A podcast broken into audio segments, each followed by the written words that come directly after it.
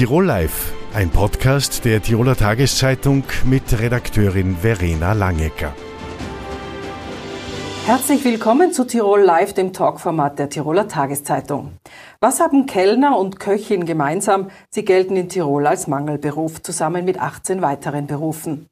Ein Mangelberuf definiert sich daraus, dass auf eine gemeldete Stelle beim AMS eineinhalb arbeitslos gemeldete Personen gibt. Vereinfacht gesagt, es ist schwierig, die Stelle zu besetzen. Zu Gast in Tirol Live ist Alois Reiner, Obmann der Sparte Gastronomie in der Wirtschaftskammer. Wie sieht es aktuell aus? Die Wintersaison steht vor der Tür. Äh, wird in Tirol in allen Lokalen gekocht und gekellnert werden heuer? Ein herzliches Grüß Gott auch von meiner Seite. Ähm, noch wird nicht überall gekocht und gekellnert, weil die Saison noch nicht richtig gestartet hat. Aber ich bin zuversichtlich, dass unsere fleißigen Wirtinnen und Wirte sich bis dorthin so weit organisieren, dass sie ihr Angebot an die Gäste weitergeben können. Immer wieder mussten äh, Gasthäuser bereits Schließtage einlegen oder ganz zusperren aus Personalmangel. Wie wollen Sie grundsätzlich auch abseits der Wintersaison gegensteuern? Wie sollen Mitarbeiter, Mitarbeiterinnen angelockt werden? Sie haben völlig recht, so wie wir das aus der Vergangenheit kennen, dass wir die Gasthäuser von 7 Uhr morgens bis um Mitternacht geöffnet haben. Das wird sich in Zukunft ändern. Es wird mehr Schließtage geben. Es wird auch andere Zeiten geben, wo die Küche im Betrieb ist. Und es gibt schon Schwerpunkte seitens der Wirtschaftskammer. Da haben wir in der Vergangenheit, und das war schon eine lange Zeit vor Corona, versucht, hier Schwerpunktmodelle zu erstellen mit den mit der Kampagne Besser als du denkst. Hier werden die Tourismusberufe wieder in das richtige Licht gerückt und auch äh, junge Leute wieder motiviert, um in der Branche zu arbeiten. Und wir haben ein ganz ein tolles Modell mit dem Wifi gemeinsam erarbeitet. Das sind die Talents for Tourism und da kann man in 18 Monaten sich eine Ausbildung aneignen. Wie gesagt, das geht übers Wifi. Wichtig ist, dass man über 18 Jahre alt ist. Das soll auch kein Konkurrenzmodell zur Lehre sein. Man wird dort ausgebildet und kann dann äh, die Lehrabschlussprüfung im zweiten Bildungsweg machen. Und wir haben da anfangs, wie gesagt, vor Corona schon begonnen damit. Und da haben wir mittlerweile schon über 50 äh, Personen bei diesem Schwerpunkt dabei gehabt und das hat sehr gut funktioniert. Also ein Weg ist Ausbildung, äh, ein anderer äh, Stichwort Saisoniers. Äh, der Tourismuslandesrat Mario Gerber hat ja mehr Saisoniers jetzt kurzfristig gefordert. Laut AMS hat es aber noch keine Anforderungen auf Erhöhung der Saisonierszahlen gegeben. Wie funktioniert denn das? Ähm, wir haben hier einen sehr starken Schulterschluss mit der neuen Landesregierung. Der Landesrat Gerber weiß, wovon er spricht und das ist auch meine Forderung in der Gastronomie und auch in der Hotellerie und auch in der Sparte Tourismus und Freizeitwirtschaft. Wir haben zu wenig Mitarbeiter und äh, es sind die Märkte quasi ausgetrocknet. Wir haben eine sehr niedrige Arbeitslosigkeit in Tirol, wir haben aber auch eine sehr niedrige Arbeitslosigkeit in den Ländern, von denen früher die Saisoniers gekommen sind. Und somit brauchen wir neue Märkte, die wir erschließen können, um bei uns dann die Arbeit auch dementsprechend abwickeln zu können und auch die Qualität gewährleisten zu können für die Zukunft. Also Sie wollen quasi äh, neue äh, Länder äh, in neuen Ländern Werbung machen, damit die Menschen nach Tirol kommen und Jobs annehmen. Genau so ist es. Und es gibt schon Länder, die gerne kommen würden, aber aufgrund der Gesetzeslage nicht nach Österreich reisen dürfen, weil eben diese mit Kontingenten beschränkt sind und diese Kontingente sind schlicht und ergreifend nicht mehr zeitgemäß. Was, was wäre dann Ihre Forderung? Die Forderung wäre, die Kontingente aufzuheben oder anzuheben, temporär, bis wir dann wieder so weit sind, dass wir diese Märkte oder dass die Mitarbeiter wieder aus den klassischen Herkunftsländern kommen um die saisonalen Spitzen abzufedern. Mhm. Äh, das Image der Branche ist ja grundsätzlich äh, nicht das Beste, schon sehr viele Jahre.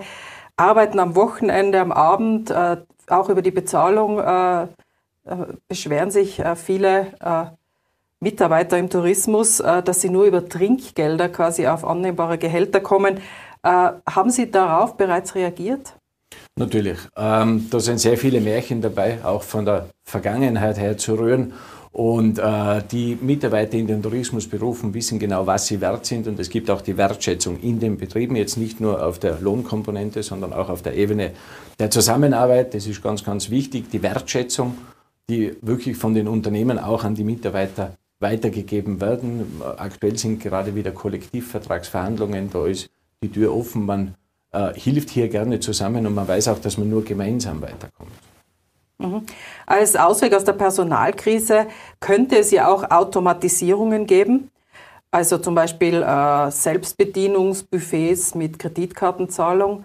Ist so etwas angedacht oder ist man davon noch weit weg? Es gibt solche äh, Schwerpunkte schon. Man kennt es vielleicht eher aus der Hotellerie, wo es am Abend dann einen Check-in-Automaten gibt mit Visakarte, wo einfach die Rezeption dann nicht mehr bis um Mitternacht oder bis 1 Uhr morgens besetzt ist, sondern nur noch bis 20 Uhr. Und ab 20 Uhr kann man dann mit, einem, mit der Kreditkarte quasi einchecken. Man hat auch immer wieder gehört von Service-Robotern. Äh, das sehe ich momentan noch mehr als Gag. Aber es gibt natürlich verschiedene Systeme im Betrieb, wo dieser Service-Roboter natürlich auch den Service entlasten kann, indem er ihm die Teller auflegt und der die dann in die Küche fährt. Ich denke, auch hier wird die Digitalisierung Einzug halten und äh, das einzig Stetige ist die Veränderung. Und auch hier werden verschiedene Änderungen vorgenommen werden. Wird der Gast sich umstellen? Wird er das annehmen? Ich denke, dass wir uns alle ein Stück weit umstellen müssen. Das ist zum einen der Unternehmer, zum anderen der Mitarbeiter und natürlich auch am Ende des Tages der Gast. Wie blicken Sie grundsätzlich in die Wintersaison? Äh, wenn wir nach den Buchungszahlen gehen oder nach den Vorschau der Buchungszahlen, ist es absolut in Ordnung. Man muss dann schauen, was dann alles gebucht wird. Und ich denke, dass wenn die Dynamik aus der Vergangenheit, sprich diese Kurzfristigkeit, die wir immer gehabt haben, auch im Winter Einzug hält, dann machen wir jetzt um den Winter keine großartigen Sorgen. Mhm. Kleiner Abstecher zum Aufregerthema der vergangenen Tage. Landwirtschaftskammerpräsident Hechenberger hat sich über Hafermilch im Café eines Krampus in einem Werbespot der Tirol-Werbung aufgeregt. Wie finden Sie als Gastronom das? Ist das übertrieben oder mögen Sie Hafermilch selber? Ähm, ich selber trinke relativ wenig Hafermilch, da ich keine Unverträglichkeiten habe. Ähm, ich denke, dass man solche Sachen bzw. solche Spots mit einem Augenzwinkern nehmen sollte. Man versucht ja hier immer wieder sehr viele Klischees zu bedienen, das meines Erachtens sehr gut gelungen ist und ich finde diesen Spot auch sehr, sehr witzig. Ähm, die handelnden Personen haben sich auf einem Tisch zusammengesetzt, meines Wissens haben sich das ausgesprochen und somit ist die Sache erledigt und wir sollten uns doch auf die wesentlichen Dinge konzentrieren. Herr Reiner, vielen Dank für das Gespräch. Vielen Dank für die Einladung. Sie schütten Farbe auf berühmte Bilder oder kleben sich an Dinosaurier im Kunsthistorischen Museum. Sie setzen sich mitten auf vielbefahrene Straßen, vor einigen Tagen etwa auf die Straße vor dem Innsbrucker Silpark. Sie nennen sich die letzte Generation und wollen mit ihren Aktionen auf die Klimakrise hinweisen. Herzlich willkommen, Caroline Thurnherr von der letzten Generation. Hallo. Was genau wollen Sie eigentlich bezwecken mit Ihren Aktionen? Ja, also wir wollen aufrütteln. Wir ähm, wir sind direkt drauf und dran, in eine Klimakatastrophe zu schlittern und sehen in der Bevölkerung noch überhaupt kein Bewusstsein dafür. Äh, die Menschen wissen, haben keine Ahnung, äh, was es bedeutet, in einer drei Grad wärmeren Welt zu leben. Und wir wollen, dass sie aufwachen, damit sie sich informieren und äh, beziehungsweise auch die Medien ein bisschen anstupsen, damit die den Menschen sagen, wie schlimm es eigentlich ist, in einer drei Grad wärmeren Welt zu leben. Ein Fünftel der Österreicherinnen und Österreicher befürwortet laut Umfrage diese Aktionen. 72 äh, Prozent lehnen sie ab. Äh, wie soll sich dieses, das drehen, diese, diese öffentliche Wahrnehmung? Also wir sind kein Beliebtheitswettbewerb. Wir sind nicht angetreten, um gemocht zu werden. Wir sind der Alarm, den es braucht, damit die Menschen aufwachen. Und wer schon einmal einen Feueralarm im Haus gehört hat, der weiß, das tut weh. Wir sind der Stachel im Fleisch von der Politik. Äh, wir, wir stören äh, und wir werden nicht aufhören zu stören, äh, bis die Politik eine glaubhafte Klimapolitik macht. Fakt ist, die Erderwärmung ist nicht aufzuhalten. Bei der Klimakonferenz in Sharm el-Sheikh wurde ja nicht einmal mehr der Ausstieg aus fossilen Brennstoffen, also Öl und Gas, festgeschrieben. Ist es nicht eigentlich zu wenig drastisch, was Sie tun, also Suppe oder Farbe auf Gemälde zu schütten oder sich anzukleben?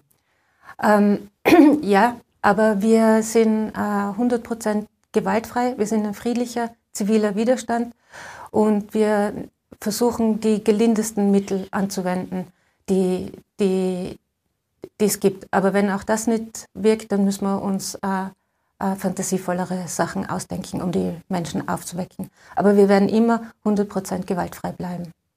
Wie sieht es denn aus mit politischer Unterstützung? Versuchen Sie, äh, politische Parteien äh, anzureden, ob sie sie unterstützen bei diesen Aktionen? Äh, nein, wir im, im Grunde glauben wir nicht mehr, dass die Politik das Ruder herumreißen kann. Unsere Vision ist, dass wir in Bürgerinnenräten entscheiden, welche Maßnahmen getroffen werden müssen, äh, um das Ruder noch herumzureißen. Sie selbst sind Chemikerin. Ähm, hat sie die Arbeit bei der letzten Generation selbst beeinflusst oder hat sie ihre Arbeit als Chemikerin dazu gebracht oder wie sind Sie dazu gekommen, sich für diese Gruppe zu engagieren? Also in meiner Familie ist immer äh, über interessante äh, Themen geredet worden. Wir haben auch äh, damals in den 70er Jahren schon den äh, Club of Rome verfolgt, äh, die Grenzen des Wachstums. Wir haben äh, über Friedhof Capra geredet, Wendezeit.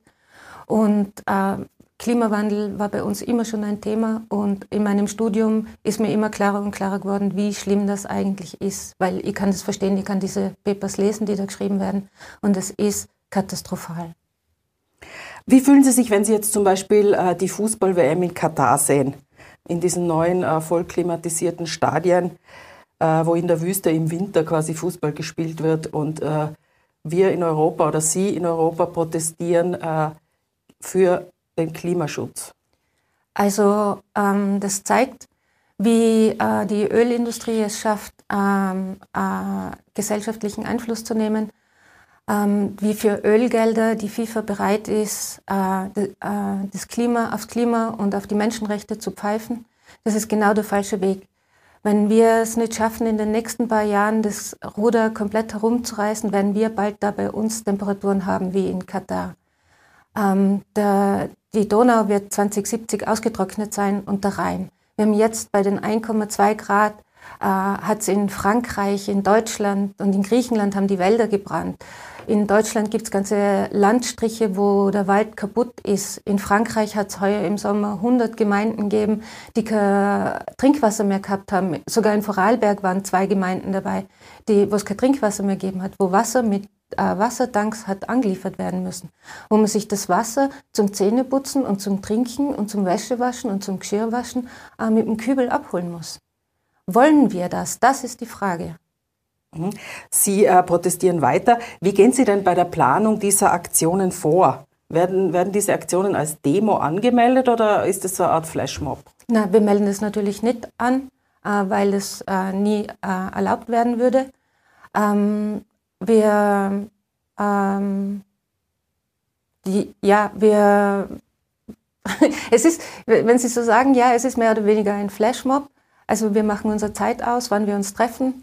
Äh, dort werden dann die, die Materialien, die wir brauchen, äh, verteilt, also Superkleber und diese Warnwesten.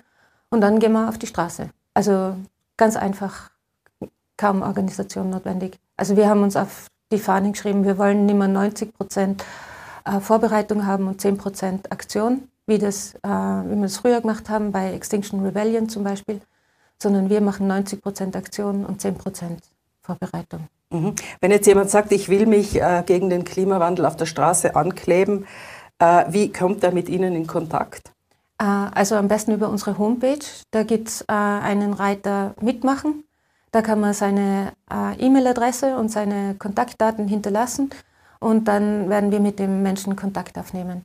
Auf jeden Fall kann nicht jeder äh, einfach sich mit uns auf die Straße kleben, sondern da braucht es vorher Aktionstraining weil wir trainieren, wie wir äh, gewaltfrei bleiben, auch bei Beleidigungen oder unter Umständen täglichen Angriffen von Autofahrern oder auch wenn die Polizei äh, ähm, ein bisschen unsanft mit uns umgeht.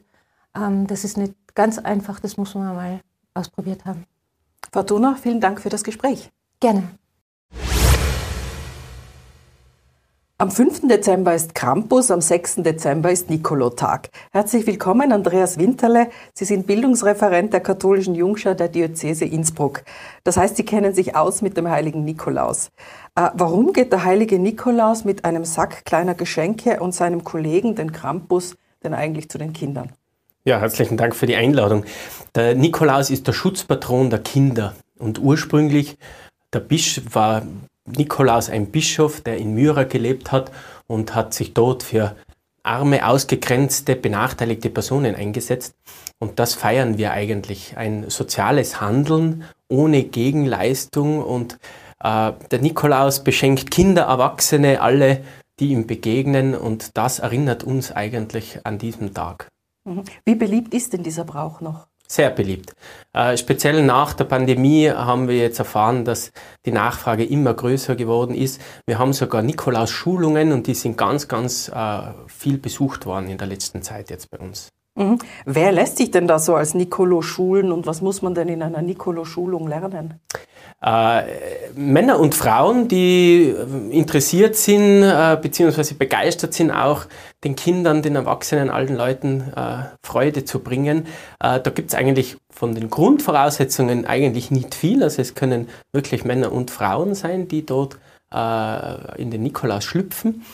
Bei der Nikolaus-Schulung geht es dann ein bisschen darum, einfach pädagogische Grundsätze zu kennen, wie komme äh, in, in, in ein Haus, in die Wohnung und was sage ich denn zu den Kindern?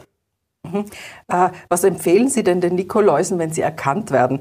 Weil meistens sind es ja die Onkel oder die Freunde der Familie, die sich verkleiden. Gibt es da irgendwelche speziellen Tipps? Naja, prinzipiell ist es eigentlich nicht so das Problem. Ja. Die Kinder haben äh, ganz eine tolle, ausgeprägte Fantasie und dieses magische lieben die Kinder eigentlich. Da ist es eher vielleicht ein bisschen ein Problem der Erwachsenen, dass sie äh, sozusagen Angst haben, ob man jetzt den Nikolaus erkennt oder nicht. Ich denke, bei den Kindern äh, macht das überhaupt keinen Unterschied. Da ist eher dann so, wenn der Nikolaus da ist und daheim ist, dann ist es einfach der wahre Nikolaus und der wahrhaftige. Also von dem her spielt es da gar keine Rolle. Ah, wie ist es dann mit der Bestrafung und dem Nicolo? Äh, weil früher hatten Mädchen ja am Land abends durchaus oft keine Lust, äh, noch auf die Straße zu gehen, vor lauter Angst, dass Krampusse sie jagen oder Buben gehen Teufel tratzen. Gibt's das noch oder gibt's da auch eine spezielle Einschulung? Ich nehme mal an, das ist jetzt nicht so äh, toll, wenn hm. das getan wird. Ja, also der, der, der Brauch der Krampusse, Berchten ist historisch und regional ganz anders belegt. Der hat jetzt mit dem ursprünglichen Bischof Nikolaus aus Myra gar nichts zu tun. Äh, man hat natürlich früher den Nikolaus, dem guten Mann, sozusagen einen, eine dunkle Gestalt beiseite gestellt als Erziehungsmittel. Leider Gottes ist das immer noch verbreitet, ja, äh, aber der Brauch selber hat damit eigentlich nichts zu tun mit dem eigentlichen Nikolaustag. Mhm. Nun sind in unserer Gesellschaft ja schon lange nicht mehr alle katholisch. Vertragen sich andere Religionen auch mit dem Nikolobrauch? Ja, selbstverständlich. Der Nikolaus kommt wirklich zu jeder und jedem nach Hause. Äh, da ist es ganz gleich, welche Konfession man hat. Ja. Äh, das Wesentliche bei dem Nikolaus ist, dass er Freude und Hoffnung schenkt.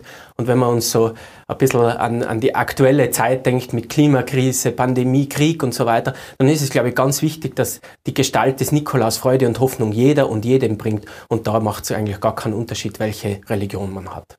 Mhm. Herr Winterle, Sie haben äh, ein sehr schönes Nicolo Kostüm mitgebracht. Wie lange brauchen Sie denn, äh, um sich in den Nicolo zu verwandeln? Das ist recht schnell erledigt. Stressige Zeiten für den Nicolo. Herr Winterle, vielen Dank für das Gespräch. Herzlichen Dank und ich wünsche allen Tirolerinnen und Tirolern einen schönen Krampusabend und morgen einen schönen Nikolaustag. Das war Tirol Live. Die Gespräche mit unseren Gästen sind wie immer nachzulesen in der Tiroler Tageszeitung, nachzusehen auf tt.com und nachzuhören im Tirol Live Podcast. Tirol Live, ein Podcast der Tiroler Tageszeitung. Das Video dazu sehen Sie auf tt.com.